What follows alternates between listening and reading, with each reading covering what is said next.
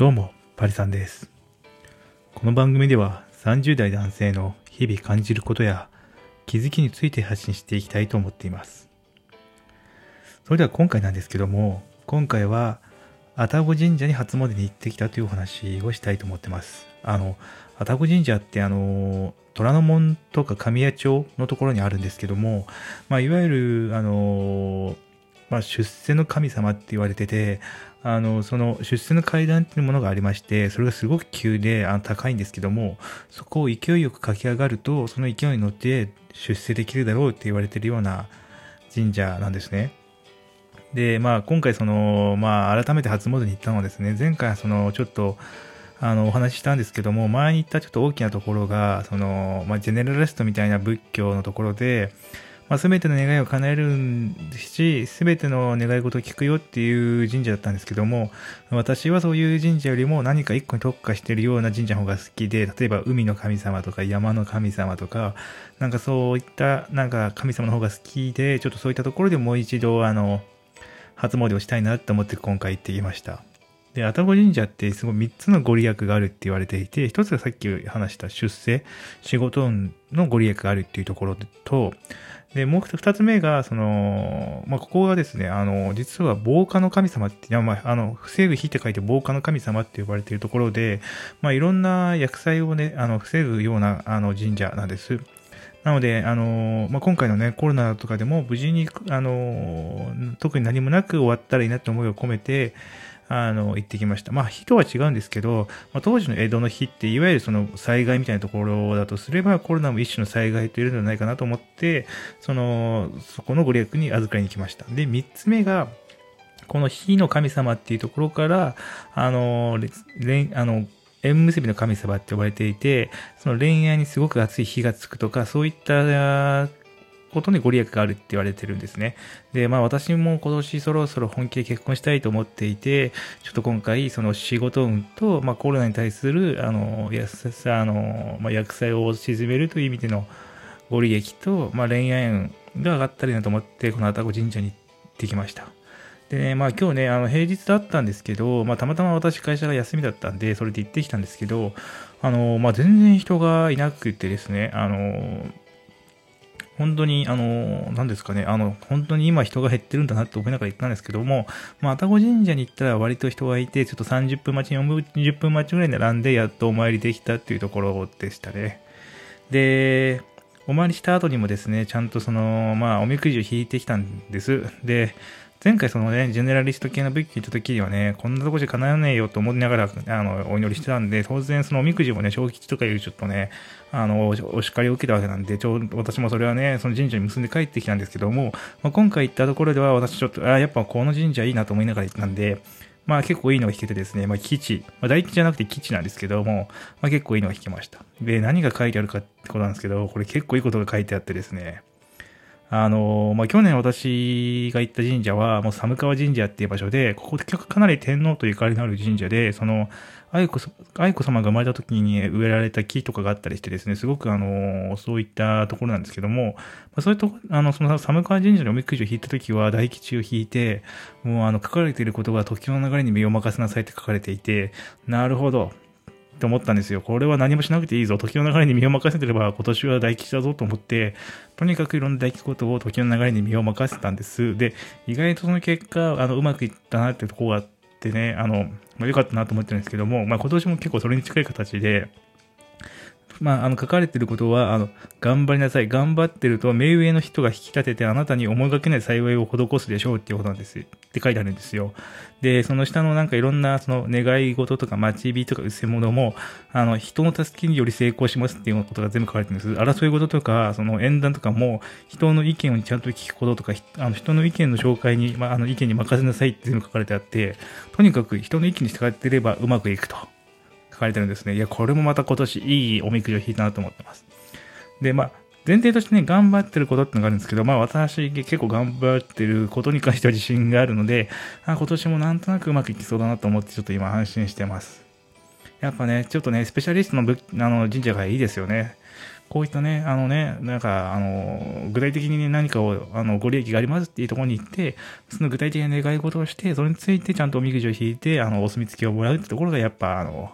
初詣の醍醐味っていうか、お神社のお参りするときに醍醐味なんじゃないかなって個人的には思いますね。で、あの、愛宕神社に初詣にあの、お参りに行ったのは、またちょっと別の意味もあって、実はその愛宕神社の裏にある愛宕山、ここって実はラジオとかテレビの放送の発祥の地って呼ばれてるんです。で、愛宕神社から徒歩1分のところに NHK の博物館がありまして、これあの無料で行けるんですけども、あの、その当時、あの、ラジオの放送が始まった場所で、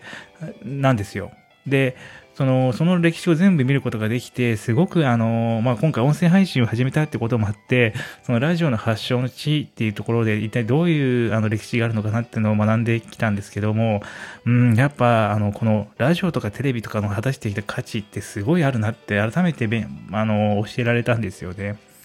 あの、ラジオって、その、どういう経緯でできたかっていうと、あの、1923年ぐらいの時に、まあ、関東大震災って大きな地震が起こって、それによってすごい、あの、10万人ぐらいの死者が出てるっていう、あの、災害だったんですけども、その時まだ、あの、地震、あの、なんですか、ラジオとかテレビとかなかったんで、あの情報共有する手段が一切なかったんですよ。で、そういったことが背景にあって、すごくラジオのあの、あの、出現が期待されていたってところもあったりして、すごく開発が加速されて、1925年にようやくラジオの第一放送が始まったっていう形なんですよね。で、やっぱその当時ってそのテレビもないし、携帯もないし、まあ新聞は瓦版とかがあったのかもしれないんですけども、人々の情報を同時に共有する手段がなかったっていう時代なんですよね。で、その時にラジオが果たしてきた役割っていうのを改めて考えると、すごくそれは価値のあることだし、あの、重要なことだなって思いました。特にね、その後、あの、日本は戦争とかにも入っていくわけなんですけども、そういった戦争に入っていくときにも、いろんな情報がラジオついて基本は、あの、伝播されましたし、まあ、あの、良くない使われ方みたいなのもされたんだとは思うんですけど、一部では、その、ね、あの、プロパガンダみたいな放送とかもあったと思うんですけども、まあ、それを通して、あの、まあ、いろんな情報が迅速に伝わっていったし、まあ、最終的にまあ、皆さんが知ってるように、玉音放送っていうのもラジオを通して全国民に伝えられたっていうところで、すごく重要な役割を果たしてるなって思いますよね。で、まあ、ラジオはその、まあ、1925年なんですけども、テレビの出現は1953年って言って、まあ、ちょっと戦後の後なんですよね。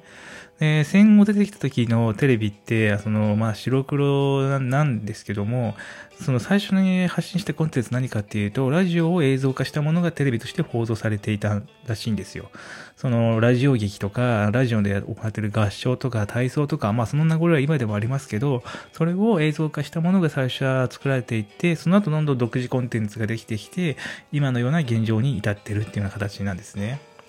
で、まあと、もう今でこそスマホとかがあったりして、まあ今この音声配信メディアのようにいろんなあの、メディアが台頭してきているので、その情報の出し方っていうのはすごく変わっては来てますけど、その YouTube とか SN、あの、なんですかね、Instagram とか TikTok とかいろんな放送媒体が出てきてはいますけども、でも、あの、発信されてる内容とかってよく見てたら多分そんなに変わってないんですよ。すごく普遍的なことで。なんで、その、まあ、やっぱりその放送っていう、まあ、ラジオだったりテレビだったりが果たしてきた役割っていうのを考えると、あのそれが今こう、ここまでちゃんと残ってるっていうところとか、そういった文化を引き継いできてるってところには、改めて学ぶっていうのは、この音声配信をするにあたってはすごくいいのかなっていうふうに感じました。で、やっぱこの、音声配信をするところ、まあ今、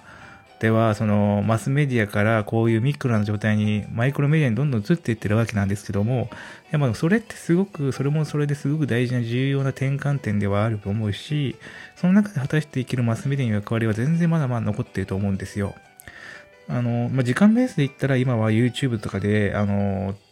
なんですかね、費やし見てる時間の方がテレビよりもはるかに多いって人も多いと思うんですけど、でもまだまだ YouTube って中身を見ると、あの、オリジナルコンテンツってのは意外と少ないし、よくよく見ると結構違法系の動画が多いじゃないですか。その、テレビ番組をそのまま配信してたりとか、漫画とかをそのまま載せてたりとか、で、あとは、まあ、オリジナルコンテンツっぽいものでも、でも実際にはその漫画の紹介だとか、家電の紹介とか、まあ、紹介程度にとどまってるっていう意味の内容が結構まだ多いのかなと思っていて、そういう意味ではまだ放送っていうものをなんか塗り替えられるような新しい価値観を提供しているような状態にはまだなってないと思うんですよね。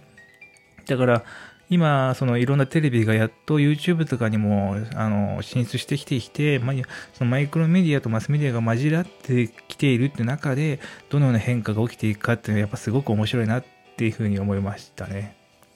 で、まあこうしてね、あの、そういったやっぱあの、歴史を知るとね、音声配信をすること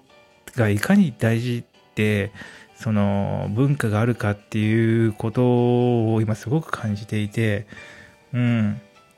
なんかこうして、なんか今はこう毎日の気づきを発信していくみたいなことをやっているわけなんですけども、やっぱりなんかその、ちゃんとそれだけではなくて、ある程度、その、まあ皆さんにどういった情報を届ければいいかっていうメディア側の倫理とか論理をちゃんと持ってある程度放送をやっていけたらいいなって思いました。